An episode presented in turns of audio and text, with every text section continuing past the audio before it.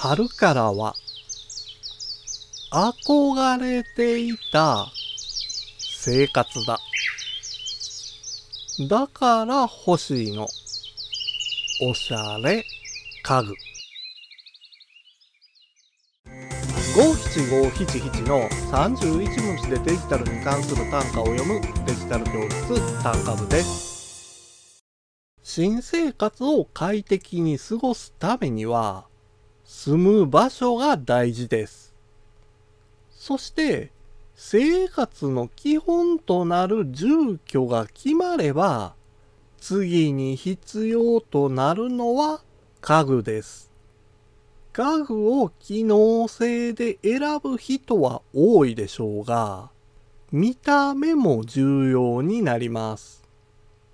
どうせ家具を選ぶなら、素敵な室内空間になるように、おしゃれな家具を選びたいですよね。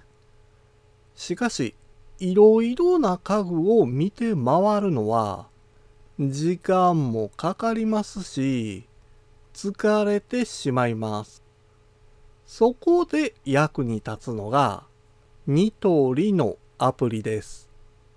簡単におしゃれな家具や雑貨を探せるだけではなく、在庫や納期を確認して、注文までできるんですよ。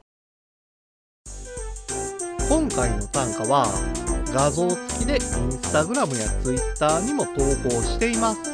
また、デジタル教室では、アプリやパソコンの使い方などの情報を、ウェブサイトや YouTube、ポッドキャストで配信していますので、概要欄からアクセスしてみてください。デジタル教室、単価部でした。